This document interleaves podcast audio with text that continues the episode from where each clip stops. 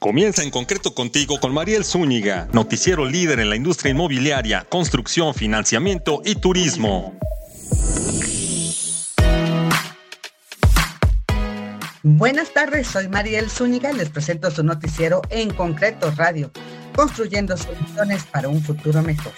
Hoy, en una nueva sección de sustentabilidad, te presento la entrevista con Jason Slaves, director de Minergy, una nueva certificación para ser sustentable y sostenible. Y también, en temas de actualidad, hablaremos de cómo actualizarse en tecnología como herramienta para ser competitivo con los tech winners. Aquí comenzamos, en concreto, construyendo soluciones para un futuro mejor. Envía tus preguntas en este momento al chat de Mariel Zúñiga-Bajo. Conéctate a nuestras redes sociales de En Concreto. Esperamos tus comentarios, tus dudas, tus recomendaciones. ¿A quién quieres escuchar? ¿Qué tema quieres resolver? Con mucho gusto te ayudamos. Y vamos al resumen y agenda de la semana.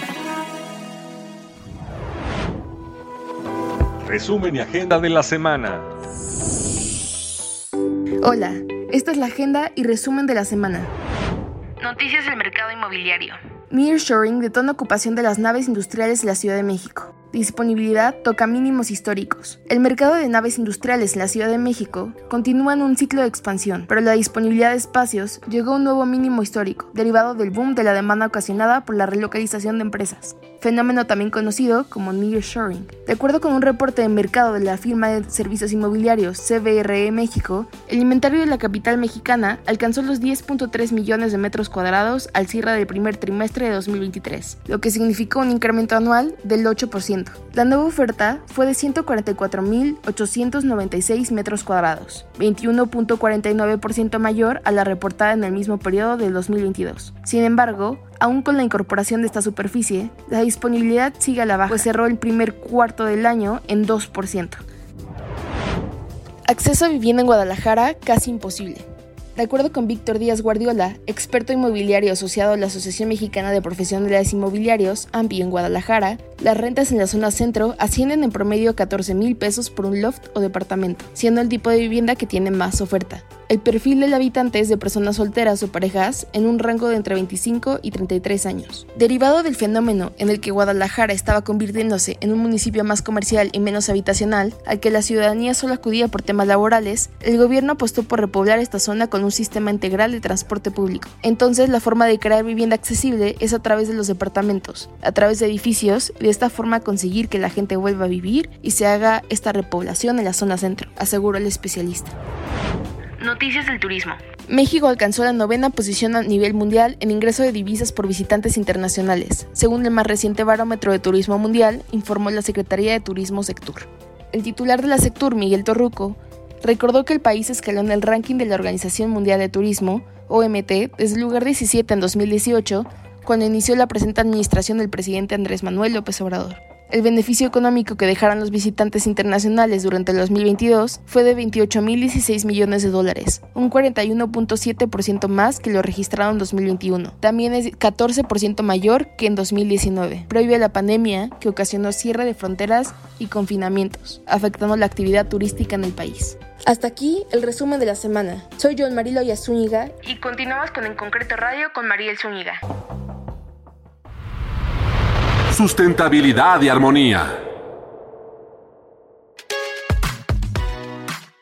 Y ahora, en el panorama de la sustentabilidad, platicamos con Jason Slage, director de Minergy, una nueva certificación para hacer vivienda sustentable y sostenible.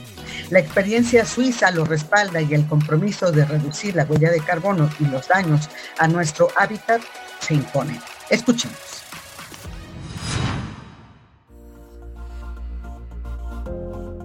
Mira, Minergy es un, sistema de certificación eh, de edificación. Es, es una certificación que nació en, Suiza hace 25 años, justamente cumplieron 25 años este año. Eh, y desde hace tiempo tienen la, la, intención de expandir fuera de Suiza. En Suiza es una historia de éxito, más de 55 mil viviendas certificadas, más de 1.200.000 personas viven en edificaciones Minergy. Es, es, es casi un 20% de la población. ¿no? Suiza tiene el 8 y media millones de habitantes, ¿no? En comparación con México es chiquito y por eso es una de las razones por qué Minergy tiene interés de actuar también en otros países para tener más impacto, ¿no? Ese es el, el, el asunto de, de, hacer frente al cambio climático con medidas de investigación y adaptación Claro. Y, y, y, por eso buscan campos de actividad fuera de Suiza, porque Suiza es demasiado pequeño como para que pinte en, en ese sentido. Pero sí el conocimiento de toda esa experiencia de 25 años, y no son los 25 años, son mucho más años en lo que llevó a desarrollar claro. esas estrategias de sostenibilidad y luego implementarlas claro. y, ha sido, y ha ido creciendo. Oye, ¿y cuándo llega a México, Yashin? ¿Cuándo llegan a México? Entonces, desde el 2020, o sea, llevamos dos años trabajando en, una, en, en un reglamento de, para México y para Latinoamérica, uh -huh. que no es el mismo de Suiza, sino más bien se desarrolló con los, las lecciones aprendidas y las metodologías aprendidas, pero adaptado a la condición de Latinoamérica y luego específicamente en México. O sea, tenemos un reglamento, un reglamento madre para Latinoamérica y luego en cada país se especifica según las normatividades claro. aplicables en el país, ¿no? Y es un poquito diferente en cada país. Y es importante mencionar que se adapta a las zonas climáticas, no es un estándar igual, no, no con los mismos requisitos aquí en la Ciudad de México que en en, en, Tabasco en o en Tabasco o, o, o, en el norte, ¿no? Porque las, norte. las zonas climáticas son distintas eh, y entonces para cada zona climática hay, hay diferentes requisitos que, que se aplican. ¿Verdad? Ese es, es un valor agregado es, y, y, y, ahí se ve, no sé si, no sé si alcanza a leer, pero el, el lema de Minergy es construir mejor, vivir mejor. Y eso Exacto. tiene que ver con por un lado, que las construcciones sean de alta calidad y, y, eso significa en el tiempo, lo que tú mencionas, y por otro lado, brinden confort térmico, confort térmico, esa es la, la palabra clave, o hoy en día uh -huh. se llama confort adaptativo, que tiene que ver con en, en qué condiciones climáticas estás confortable en la vivienda interior, eso quiere decir uh -huh. una una mezcla entre el parámetro de la temperatura, de la humedad relativa y la, con, y la calidad del aire que tienes al interior, ¿no? con, con, los cambios de aire que, que, brinden un aire oxigenado y no un aire viciado eh, con altos índices de, de, CO2 porque no hay ese intercambio de, de aire fresco. Y el otro, el otro aspecto es, el, es la salud, eh, que tengamos espacios interiores más sanos, eh, eliminando materiales tóxicos de la construcción. Eso se refiere a todo tipo de pinturas que tengan eh, componentes orgánicos volátiles que se identifican muy bien con el olor. ¿no? Cuando uno aplica una pintura que huele mal, es porque tienen esos componentes orgánicos volátiles y, y, y nosotros promovemos de quitarlos eh, por completo. Ese es el aspecto, digamos, de confort y salud de la certificación. Okay. El segundo tema importante es las la, la, reducción de las emisiones, ¿no? Y eso tiene que ver con eh, la eficiencia energética por un lado, pero también con la, eh, el, el, la huella de carbono incorporado en los materiales, ¿no? Ahí promovemos que sean materiales de, eh, con, con, una huella eh, de carbono bajas, ¿no? O idealmente eh, idealmente eh, que no tengan huella ecológica, no construcción claro. eh, madera, etcétera, etcétera, Eso promovemos en Minergy.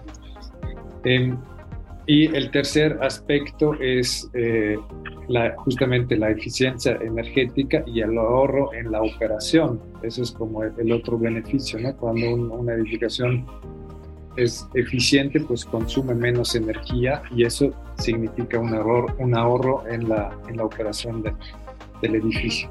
Creo que esos son como los aspectos más eh, importantes eh, en general y eh, combinado, y creo que es un aspecto transversal, em, con el comportamiento del usuario. Nos es muy importante que el usuario entienda También.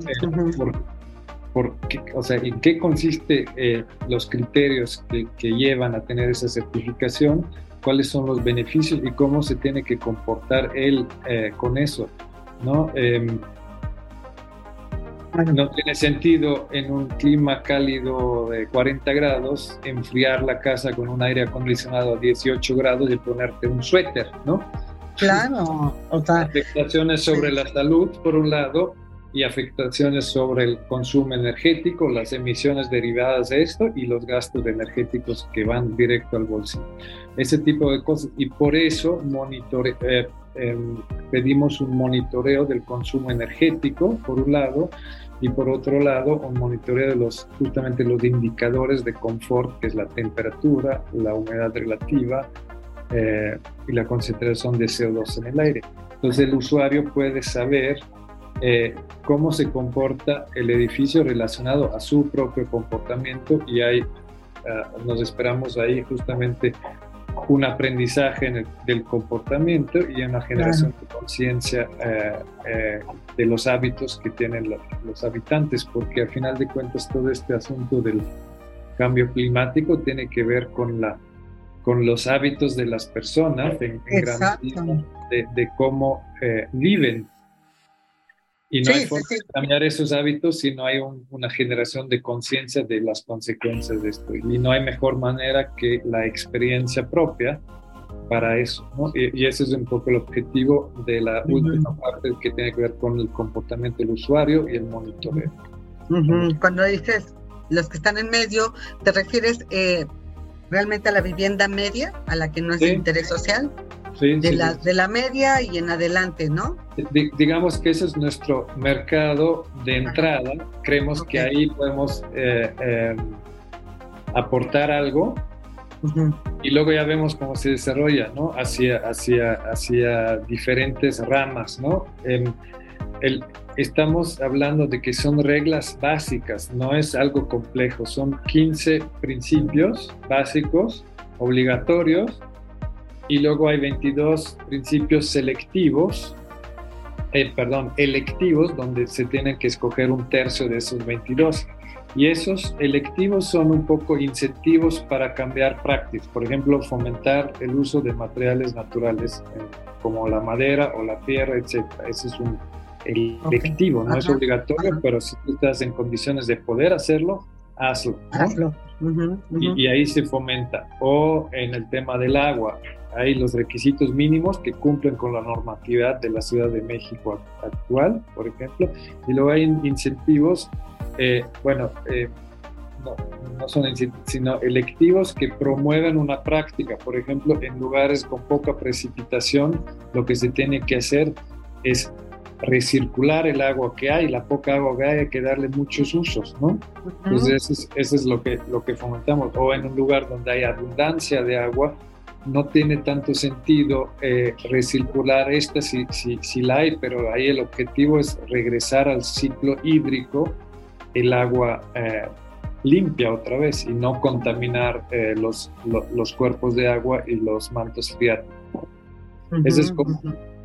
Un ejemplo de cómo incentivamos un, un, un, una mejora práctica con los selectivos y con los obligatorios decimos esto es lo mínimo que se tiene que hacer para que tu vivienda sea eficiente, claro. de buen confort, de buena calidad eh, y de bajas emisiones. ¿no? Esa Oye, es y, la estructura. Exacto. Y, o sea, nos llevó dos años en desarrollar este reglamento a y lo hicimos con base a dos proyectos piloto en dos climas diferentes. Una es una casa en Valle de Bravo y otro es un conjuntito en, uh -huh. eh, en Baja California, un clima cálido seco y un clima templado subhúmedo. ¿no?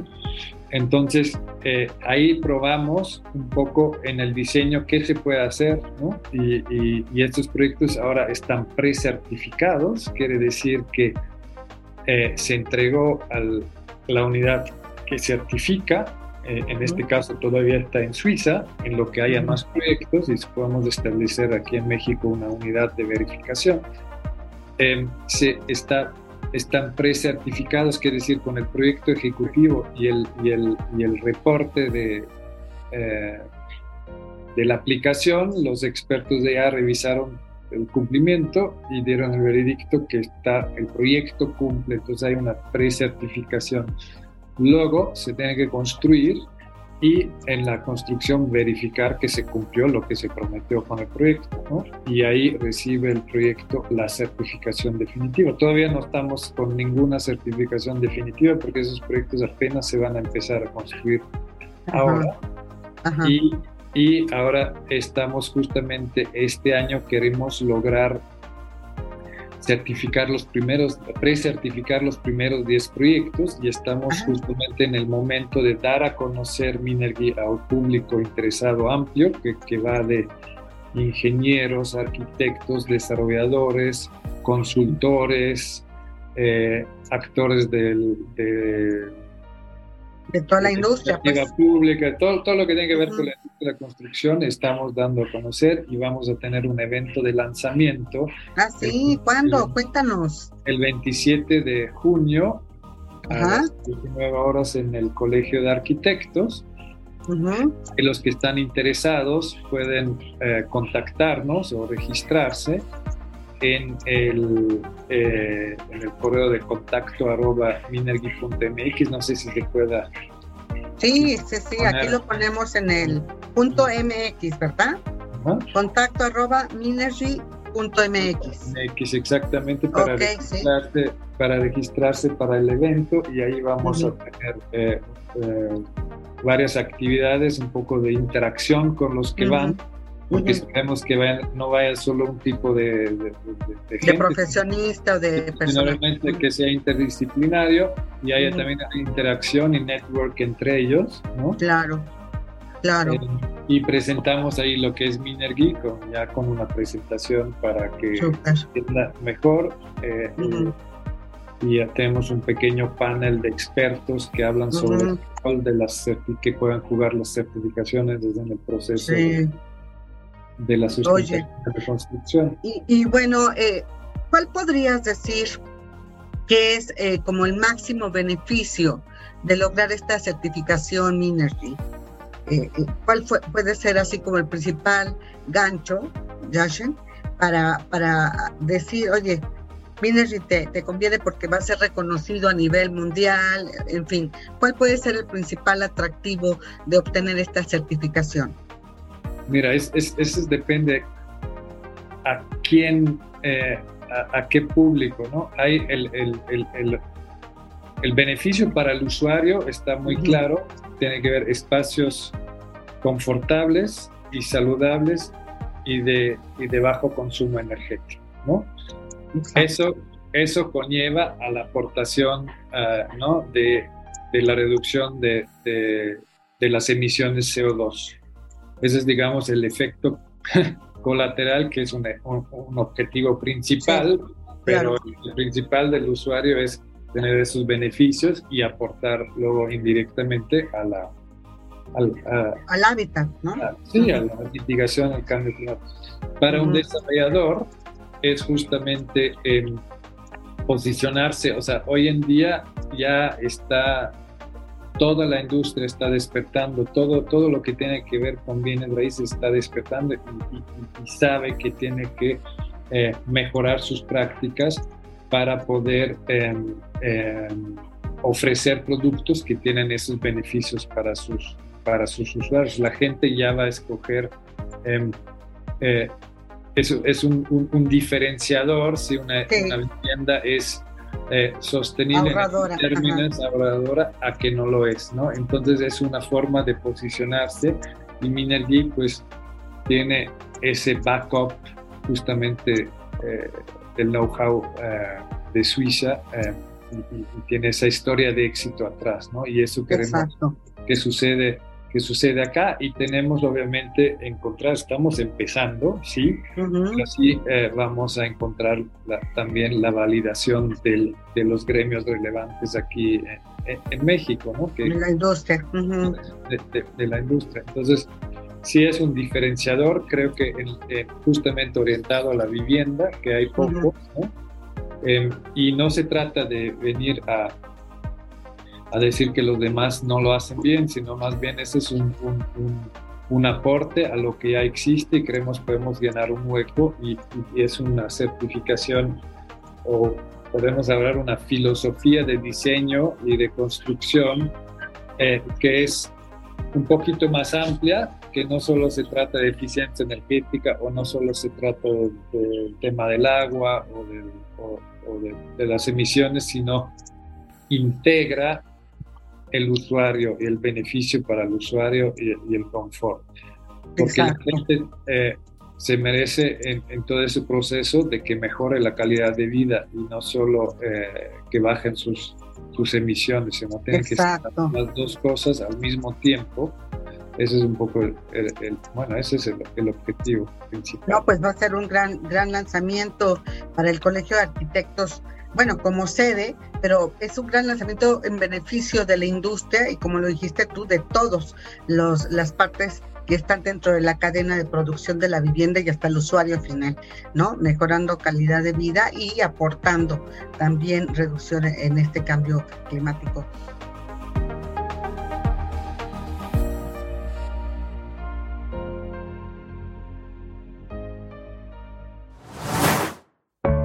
Muy importante tomar conciencia de cómo podemos apoyar nuestro granito de arena a no contaminar más.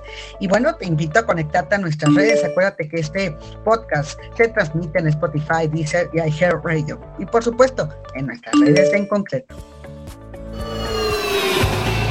Tecnología. Y ahora regreso. Con temas de actualidad platicaremos hoy justamente en cómo ponerse al día en tecnología como herramienta para ser competitivo, no importa la edad o que tengas ni cuál sea tu profesión.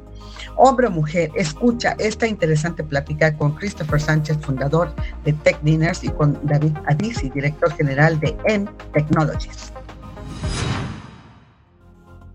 Pues Tech Dinners se comenzó con la idea de conectar el ecosistema de la IA y también con otros sectores de América Latina. Así todos podemos conectar y aprender qué es la IA, cómo puedo usarlo y cómo puedo desarrollar mi futuro con esa tecnología. Y así conecté con David. Y él tiene muchas buenas ideas sobre la IA. él es un visionario aquí en América Latina. Entonces, David. Muchas, muchas gracias. Muchas gracias, Christopher. Pues sí, definitivamente eh, la inteligencia artificial es el tema que, está llevando este año en, materia tecnológica. Y, pues es una ola en la que me parece que todos deberíamos de subirnos, ¿no? Como tú bien lo decías, Mariel, eh, esta tecnología va a cambiar nuestras carreras, va a cambiar nuestras vidas. Y pues el sumar esfuerzos con Tech que es un foro que nos ayuda a concientizar y a entender cuáles son las mejores maneras de abordar esta tecnología desde una perspectiva que sume, ¿no? Porque creo que todavía hay mucho miedo alrededor de este tema.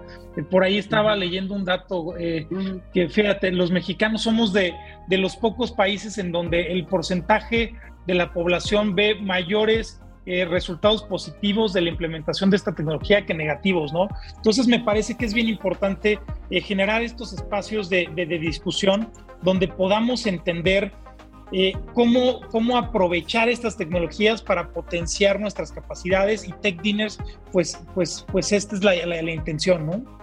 Ajá. Oye, pero cuéntanos, ya así surge el concepto me parece muy, muy importante porque yo en los últimos días he estado platicando con notarios, con financieros, con asesores, con brokers y bueno, pues se llega a una conclusión de que se requiere otro tipo de, de carrera para nuestros jóvenes, otro tipo de especialidad, ¿no? Más ingenieros, más informáticos, ¿no? Este, que, que no hay tantos, ¿no? Todos siguen yéndose a, lo mismo. Yo les digo, no, no, no seas periodista, mira, o sé periodista, pero de, de, redes, ¿no? Communities y demás. No seas influencer, pero sí prepárate, ¿no?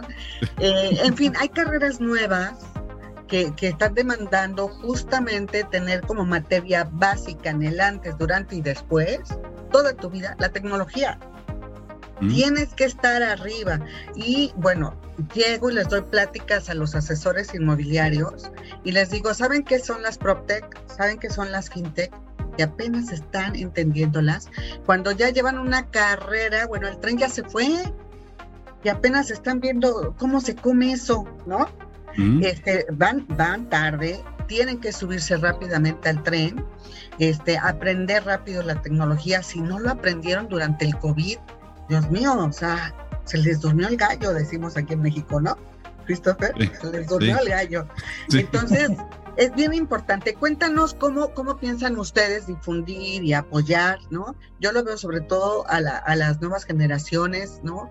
Pero como les comento, también hay otras generaciones de empresarios, de gente ya profesionista, que todavía ahorita está haciendo un balance de cómo subirse al tren. Entonces, para, desde nuestro punto de vista, estamos pensando que el futuro es con la IA, pero con los copilots.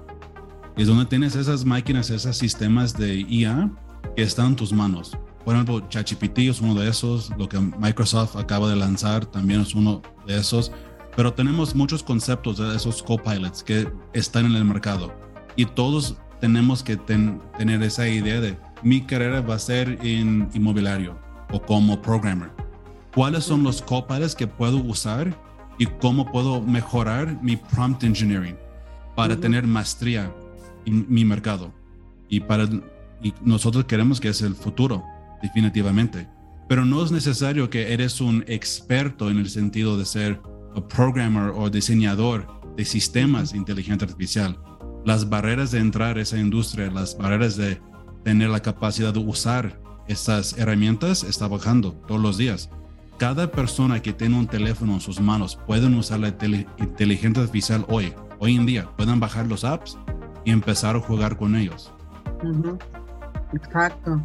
Oye, pero tengo entendido, a ver, eh, David, si me cuentas, eh, hacer un evento de pues networking, de capacitación, de relacionamiento, ¿cómo le llamaríamos y cómo lo piensan hacer?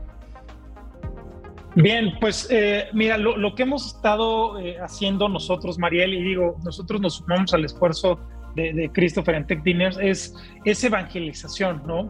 Como bien lo dices, hay, hay, hay, hay muchas dudas de cómo abordar eh, esta ola, cómo, cómo subirse al tren. Eh, pues nosotros como, como la idiosincrasia ¿no? del mexicano siempre vemos eh, las cosas muy tradicionalistas, ¿no? Esto no quiere decir que va, va a cambiar todos los, este, todas las profesiones, que, que, que, que, ya nuestra formación profesional va a ser muy diferente. La realidad es que no. O van a seguir existiendo las carreras tradicionales que conocemos, pero la tecnología no hay que abordar, no que abordarla desde la perspectiva de formación académica, sino más desde una perspectiva autodidacta. Cómo sumar la tecnología para hacernos súper administradores, hacernos súper corredores inmobiliarios, hacernos súper eh, contadores, ¿no? Esto no quiere decir que estas profesiones se van a extinguir, sino que se van a fortalecer con, con, la suma de, de, estas herramientas. Y lo que nosotros buscamos es eh, concientizar a la gente de cómo poderla sumar a su día a día y, como lo digo, hacerlos súper en cualquiera eh, de las que sean sus profesiones, ¿no? Eso es lo que nosotros estamos buscando hacer. Eh, porque la realidad es que los recursos están ahí afuera, eh, como bien lo decía Christopher, quien sea que tiene acceso a un teléfono móvil, a una computadora con, conexión web, eh, pues tenemos acceso a estos recursos, ¿no? Entonces lo que nosotros estamos comentando es cómo utilizarlos y apalancarse de estas herramientas para poder potenciar su capacidad y, crecer en, en ese alcance profesional. Oigan, ¿y cómo van a sumar a las personas? Cómo las van a contagiar de este entusiasmo por la inteligencia artificial, por el uso de las apps, el uso de las herramientas tecnológicas, cómo, cómo lo proponen. Pues eso es parte de Tech Dinners, es de enseñar a la gente cómo pueden empezar su camino en la inteligencia artificial de una manera muy sencilla conectando con expertos. Por ejemplo, en el último evento que tuvimos hace, no sé, dos días, Tuvimos más de 200 personas, una lista de espera de 154 personas. Gente eh, fuera tratando de entrar. Tenemos prensa, ah, amigos de las escuelas de UNAM, IGADE, de gobierno, muchísima gente que está interesados en subir ese, ese ola, ese tren de inteligencia artificial. Y el enfoque es de explicar esas cosas de una manera muy sencilla. Ajá. Porque para, Tuvieron ese evento y fue exitosísimo, Cristian. Sí. ¿No? Muy exitoso. ¿Y van a hacer otro? Sí, tenemos tres más planeado aquí en México este año, uno más, otro en uh, Bogotá, otro en Sao Paulo y otro en Miami este año. Este año. Sí. Ok, para que luego nos digan en dónde pueden eh, consultar, ¿no? Los interesados, que vean su calendario, que los contacten, se inscriban, ¿no? Puede ser sí, a través de la página. Sí, techdinners.com, eh, pueden encontrar todo, o también los pueden seguir en Instagram, buscan TechDinners, hay un logo verde, no lo puedes perder, y también en uh, LinkedIn. Y estamos Exacto. muy activos y puedes estar enterado de todos los... Sí, así. Ajá. Por ejemplo, los próximos de los tres que dices que van a hacer en México, ¿cuándo serían? Agosto 30 y noviembre 15. Ok, pues ahí está. Hay sí. tiempo, pero hay que ir viendo porque así como lo comenta Christopher, pues hay mucha gente que sí está interesada, entonces pues hay que empezar ya a ver cómo se inscriben y participar, sí. ¿verdad? Sí, este... y también vamos a hacer algunas cosas con N-Technology en sus oficinas. Algo muy, muy padres con unos workshops muy padre con expertos también uh -huh. y tener esa capacidad de empezar a entender la inteligencia artificial también con uh -huh. más expertos uh -huh. y no solo en los grandes foros de like, BBVA, pero también más, más frecuentes. Y en eso estamos enfocando porque David y yo estamos súper enfocados en extender este conocimiento por toda América Latina. Sí, evangelizar, dijo David. Sí. Oye, algunos lo tomarían a mal, pero la verdad es que si decimos que se tienen que capacitar, o sea, que es debe de debe, o sea, ¿Mm? es, lo, es la verdad, ¿no? Ahora sí que como decimos acá es la neta del planeta, o te modernizas y te actualizas y te capacitas, o estás fuera del mercado laboral. Imagínate de por sí los chavos, las jóvenes eh, generaciones en México, yo creo que en muchos países del mundo, pero vamos a hablar de México, están teniendo muy pocas oportun oportunidades laborales. ¿Mm? imagínate si, si los chavos no están en la tecnología, pues están fuera están uh -huh. fuera. Como dijo David, no importa, no van a cambiar las profesiones, puede ser contador, puede ser maestro, sí, pero resulta que ya ese maestro lo menos que debe saber hacer es eh, salir, ¿no? A flote durante una pandemia, uh -huh. ¿no? Que, que, tuvieron que prepararse también para dar clases de Zoom y saber compartir pantallas y entrar a varias plataformas y etcétera. A varios se les hizo bolas el engrudo, ¿no? ¿Mm? Y fue muy difícil ¿Mm? dar las clases. Bueno, lo menos que puede hacer un maestro es estar al tanto de la tecnología y de esas herramientas. Imagínate cualquier otra profesión, ¿no? Aquí ¿Mm? hablamos de, de, ustedes, de mí, de periodistas, todos tenemos que estar al día. Entonces, la verdad es que es muy relevante, me, me, gusta mucho su idea, me gusta mucho su iniciativa. Este, entiendo, Christopher, que la pusiste sobre la mesa y David dijo, vamos, ¿no? Sí. ¿verdad? Entonces, con ese entusiasmo yo confío en que tengan mucha influencia. ¿Cómo lo están dando a conocer sus eventos, su capacitación, este interés, estos objetivos? Pues en este momento tenemos una lista, un, un mailing list de casi 5 mil personas. Antes uh -huh. del evento estaba en 4 mil y eso empezó en como 6 meses. Entonces, que no quieren participar. Tiempo. Sí, que quieren participar. Uh -huh. uh, por ese, ese medio y también uh -huh. entrevistas así. También soy profesor en la escuela de IGADE, en el TEC de Monterrey, de inteligencia artificial. Y estamos ah, trabajando con los académicos de también traer su conocimiento al mercado. Uh -huh. ¿Ya? ¿Y, ¿Y, David?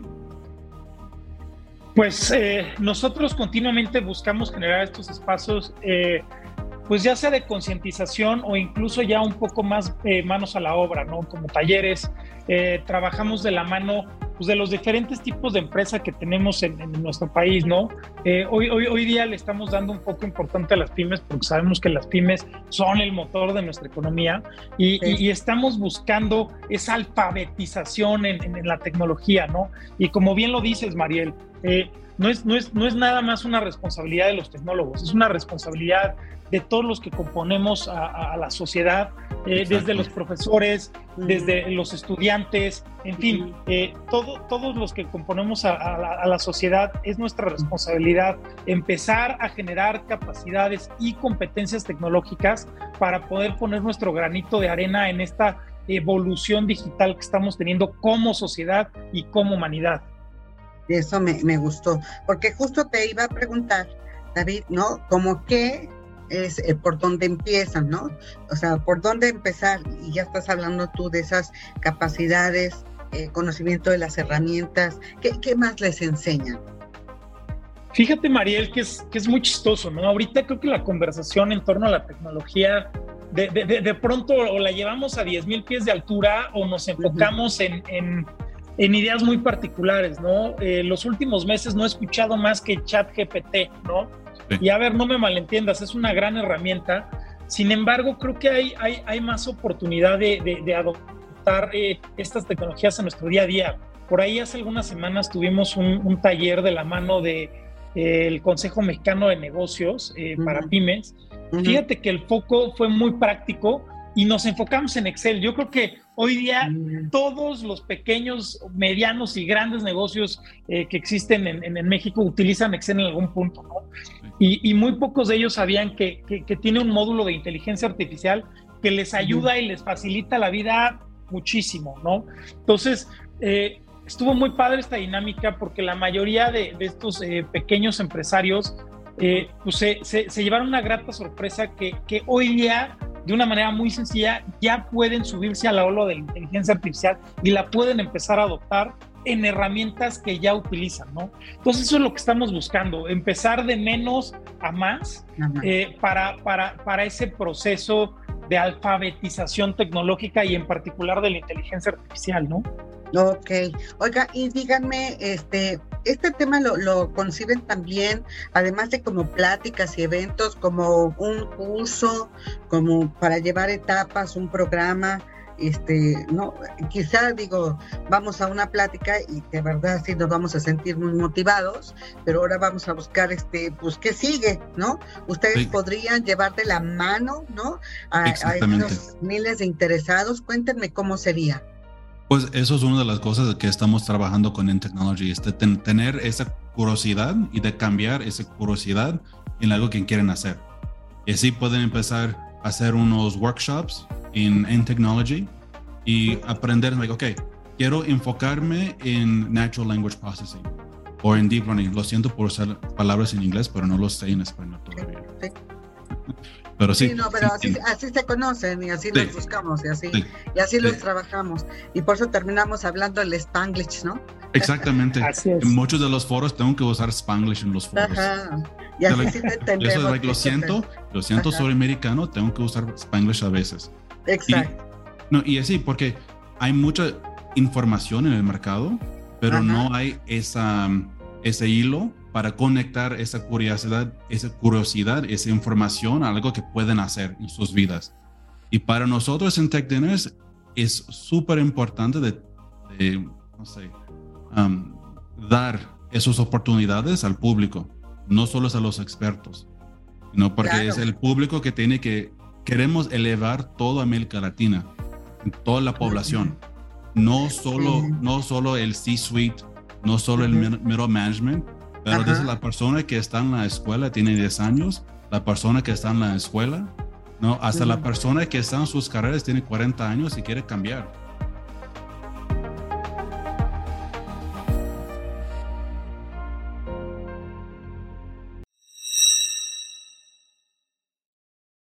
Y bueno, pues ya en esta reflexión final, lo importante en la actualidad es ser consciente que cada uno podemos poner nuestro granito de arena para disminuir la contaminación, lo que se conoce como la huella de carbono. Así que cuando más los constructores y desarrolladores de vivienda pueden y deben realizar procesos, mostrar que están interesados en hacer una producción menos contaminante en favor de su marca, de sus ventas y por supuesto de los clientes, los habitantes de esas viviendas. Por otra parte, la tecnología es un tren que ya está en marcha y debemos subirnos porque de otra manera no seremos competitivos. Las empresas ya no venderán ni los jóvenes encontrarán trabajo. Así, así nomás. Bueno, pues escríbenos, manda tus recomendaciones, tus comentarios. Acuérdate que el podcast se transmite en Spotify, Deezer y iHeartRadio. Y por supuesto, en nuestras redes de En Concreto. A nombre de todo el equipo que realiza este programa, nos despedimos deseándote que esta sea una gran semana. En concreto contigo, en Contigo Radio, próximo miércoles, 13 horas. Yo soy Mariel Zúñiga, en concreto, construyendo soluciones para un futuro mejor.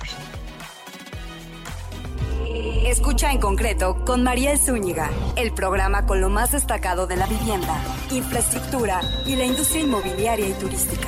Entérate de noticias y recomendaciones que te ayudan a ti y a tu empresa. En concreto, en concreto. soluciones para construir un futuro mejor. Únete a nuestra comunidad. Síguenos en redes sociales. Conoce la información al momento. Twitter, arroba en concreto y Facebook, diagonal en concreto radio. Conéctate con la información. En concreto radio con Mariel Zúñiga presentó. presentó